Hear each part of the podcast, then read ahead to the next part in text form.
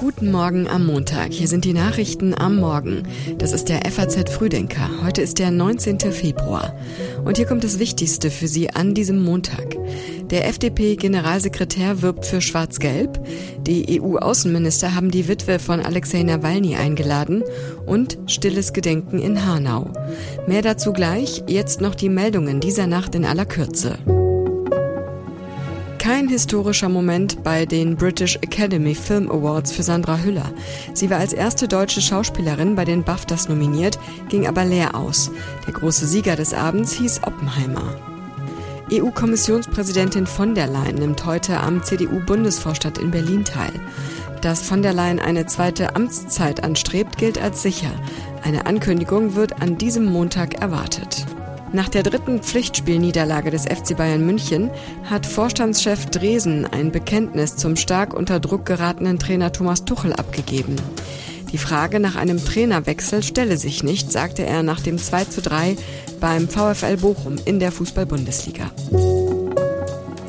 Die Texte für den Frühdenker-Newsletter hat Philipp Eppelsheim geschrieben. Mein Name ist Johanna Horn. Schön, dass Sie mit uns in die neue Woche starten. Wieder einmal streiten SPD, Grüne und FDP. Dieses Mal über die Bezahlkarte.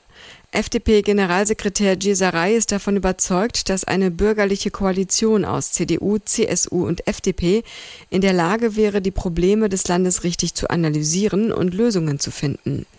FDP, CDU und CSU hätten in den letzten Jahren Fehler gemacht und viele Themenfelder dem grünen linken Zeitgeist überlassen.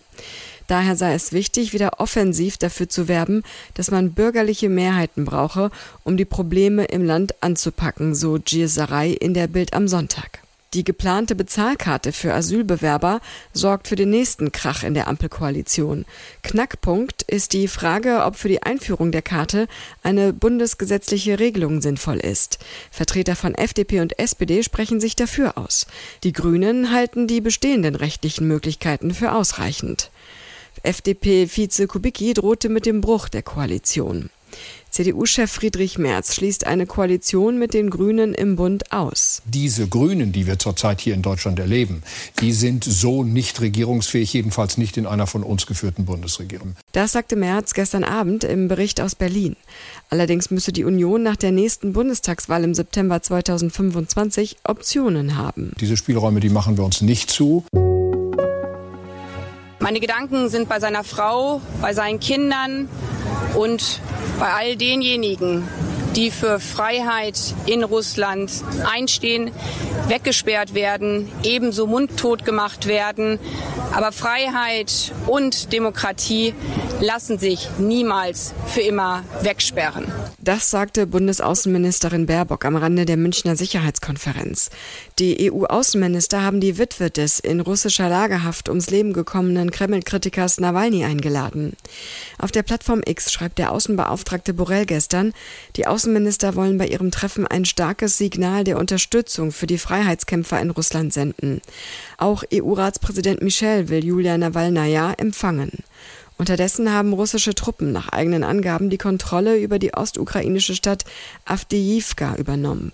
Angesichts der operativen Lage um Avdiivka habe ich beschlossen, unsere Einheiten aus der Stadt abzuziehen und auf günstigeren Linien in die Verteidigung zu gehen, um eine Einkreisung zu vermeiden und das Leben und die Gesundheit der Soldaten zu schützen, schrieb der ukrainische Oberbefehlshaber Sirski in den sozialen Medien.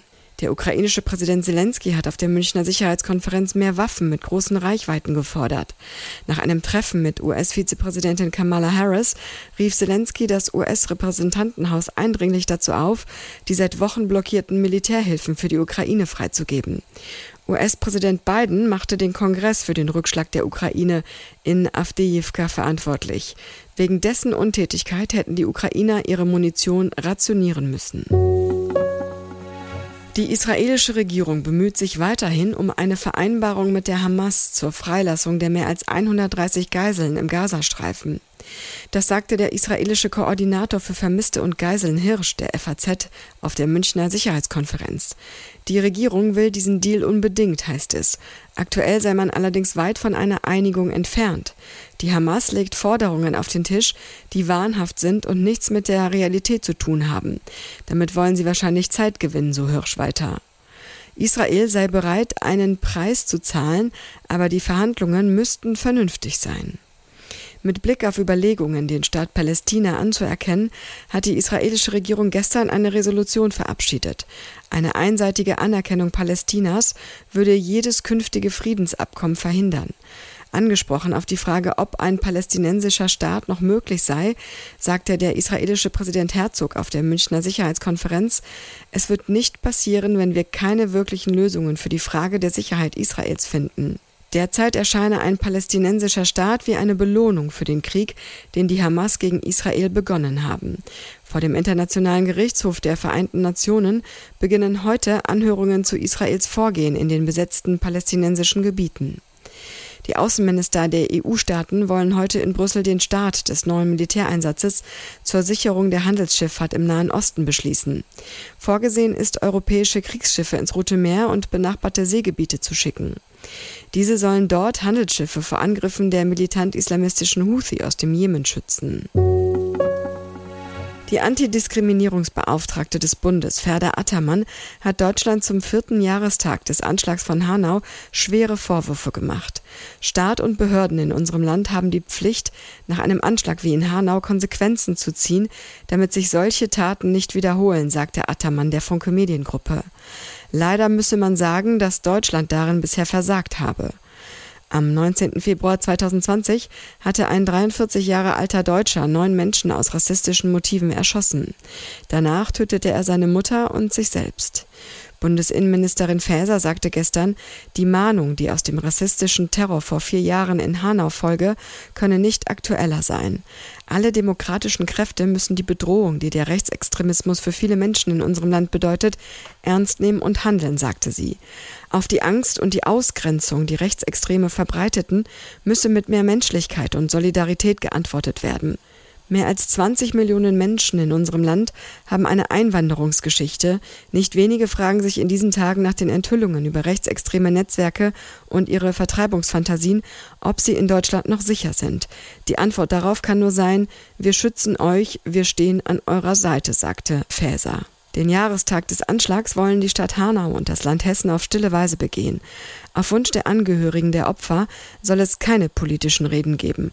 Auch Faeser wird heute am stillen Gedenken auf dem Hauptfriedhof in Hanau teilnehmen.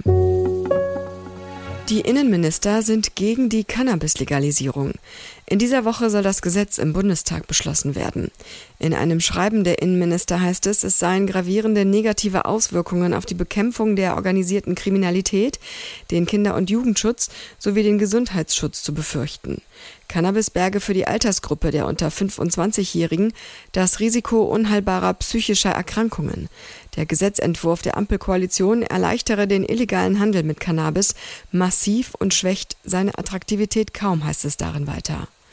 Bundesgesundheitsminister Lauterbach hat sich zuversichtlich gezeigt, dass die Cannabis-Legalisierung zu einem Rückgang des Schwarzmarktes führen werde.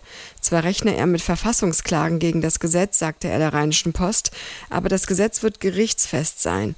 Das Justizministerium hat intensiv an dem Gesetz mitgewirkt, so Lauterbach. Eine große Mehrheit trage die Reform mit. Alle sehen, dass die bisherige Cannabispolitik gescheitert ist. Dem Gesetzentwurf nach sollen Erwachsene begrenzte Mengen von Cannabis besitzen, konsumieren und zu Hause anbauen dürfen. Außerdem sollen Anbau und Abgabe der Droge in kontrollierten Cannabisclubs erlaubt werden. Für Jugendliche bis 18 Jahre bleiben Besitz und Konsum verboten. Das Cannabisgesetz soll am 1. April in Kraft treten. Und dann haben wir noch diese Meldung. Heute beginnt die Frühjahrsvollversammlung der Deutschen Bischofskonferenz in Augsburg. Der Vatikan hat den Vorsitzenden Betzing aufgefordert, die geplante Abstimmung über die Satzung für einen synodalen Ausschuss von der Tagesordnung zu nehmen. Dieses Gremium aus Vertretern der Bischofskonferenz und des Zentralkomitees der deutschen Katholiken war vom synodalen Weg beschlossen worden. Es soll einen synodalen Rat vorbereiten, in dem Bischöfe und Laien gemeinsam über Grundsatzfragen des kirchlichen Lebens beraten und entscheiden sollen. In dem Schreiben, das der FAZ vorliegt, heißt es, eine solche Abstimmung der Bischöfe wäre ungültig. Wie die Bischofskonferenz gestern mitteilte, entsprach Betzing dem Wunsch aus Rom und setzte die Abstimmung zunächst aus. Die Präsidentin des Zentralkomitees der deutschen Katholiken, Stetter Karp, beklagte eine weitere Verzögerung der dringend notwendigen Reformen in der Kirche. Und das war's für heute. Den nächsten FAZ Frühdenker gibt es morgen früh ab 6 Uhr wieder. Wir wünschen Ihnen einen guten Start in die Woche.